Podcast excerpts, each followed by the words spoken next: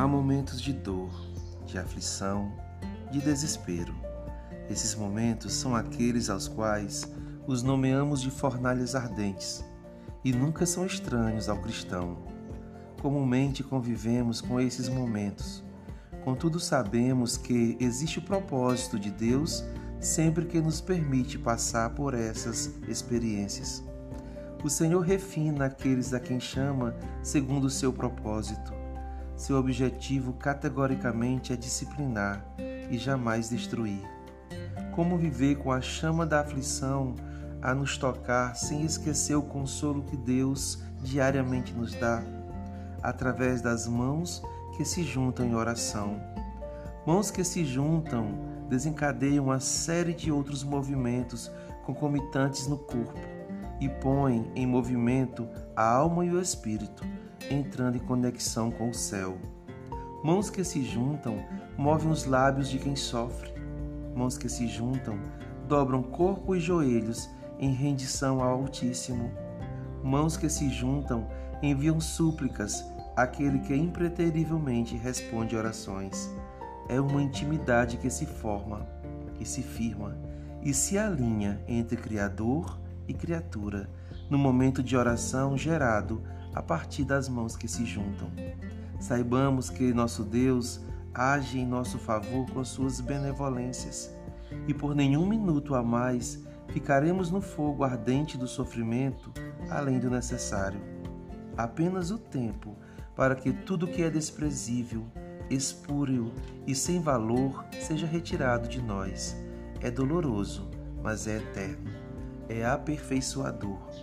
Mãos que se juntam em oração nos colocam no centro da vontade do Senhor e aceleram o tempo de espera, nos fazem persistentes e corajosos, nos acalmam e nos fortalecem. E logo essas mesmas mãos estarão sendo erguidas para que possamos enfim dizer: Também levantarei as minhas mãos para os teus mandamentos, que amei, e meditarei nos teus estatutos. Dessa forma, como está no Salmo 119, no verso 48. Pois quem passa pelo fogo refinador de Deus torna-se ouro aprovado e emerge a semelhança do Criador. Torna-se propriedade dele, adorno seu, para ser usado conforme lhe convém.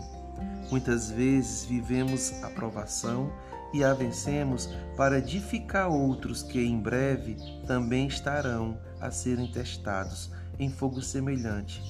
A tribulação sempre é passageira na vida do cristão e cumpre o propósito de aperfeiçoá-lo para Deus, que o receberá como joia preciosa, fruto de sua maravilhosa obra.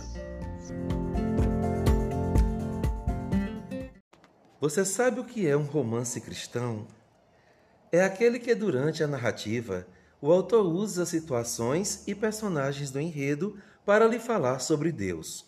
O escritor retrata a vida de uma pessoa cristã seus dilemas, seus desafios, suas conquistas, sua fé. O autor oportuniza que sejam refletidos na sua obra os conceitos e os valores dentro de um padrão bíblico. Em algum momento da história, o cotidiano dos personagens é alinhado com os princípios cristãos. De Volta ao Jardim, de Nonato Costa, pertence ao gênero romance cristão.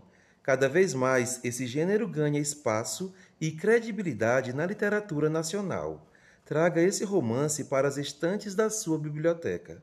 Coloque-o na sua lista de leituras. Oportunize-se a conhecer o gênero. Conheça a bela história que, de volta ao jardim, apresenta a você. Sua fé será renovada e seu amor pela leitura também.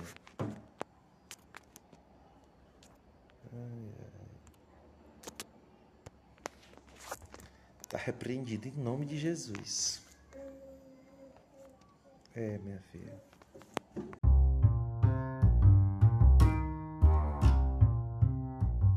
Você sabe o que é um romance cristão? É aquele que, durante a narrativa, o autor usa situações e personagens do enredo para lhe falar sobre Deus. O escritor retrata a vida de uma pessoa cristã, seus dilemas, seus desafios, suas conquistas, sua fé. O autor oportuniza que sejam refletidos na sua obra os conceitos e os valores dentro de um padrão bíblico. Em algum momento da história, o cotidiano dos personagens é alinhado com os princípios cristãos. De Volta ao Jardim, de Nonato Costa, pertence ao gênero romance cristão. Cada vez mais, esse gênero ganha espaço e credibilidade na literatura nacional. Traga esse romance para as estantes da sua biblioteca. Coloque-o na lista de leituras que você tenciona fazer. Oportunize-se a conhecer o gênero. Conheça a bela história que De Volta ao Jardim apresenta a você. Sua fé será renovada e seu amor pela leitura também.